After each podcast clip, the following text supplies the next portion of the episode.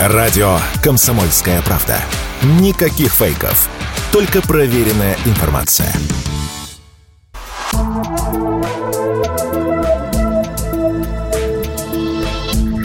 Просто космос.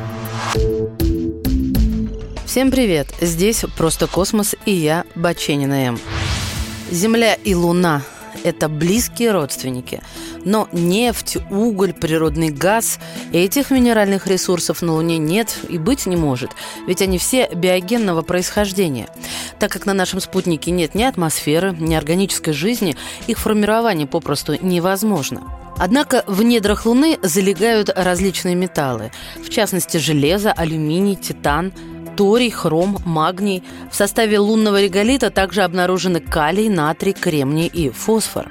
Помимо всего прочего, на Луне также были обнаружены значительные запасы воды в виде льда в общей сложности около полутора миллиардов тонн.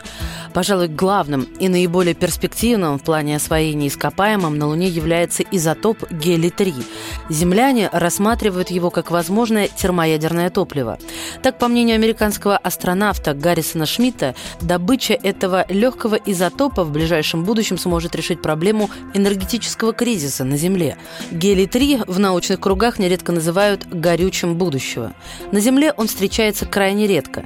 Все запасы этого изотопа на нашей планете оцениваются учеными не более чем в одну тонну. Исходя из этого, стоимость одного грамма вещества равна более чем тысяче долларов. При этом 1 грамм гелия-3 способен заменить до 15 тонн нефти – Наладить процесс добычи гелия-3 на поверхности Луны, конечно, нелегко. Беда в том, что в одной тонне реголита содержится всего лишь 10 миллиграммов ценного топлива. То есть для освоения данного ресурса на поверхности нашего спутника нужно будет построить настоящий горно-обогатительный комплекс. Очевидно, что в ближайшие десятилетия это вряд ли осуществится. Но человечество уже всерьез задумывается и о колонизации Луны, и об освоении ее минеральных ресурсов.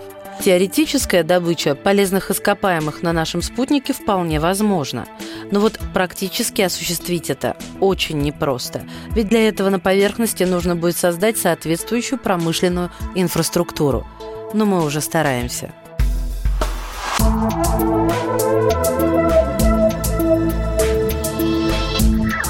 Просто космос.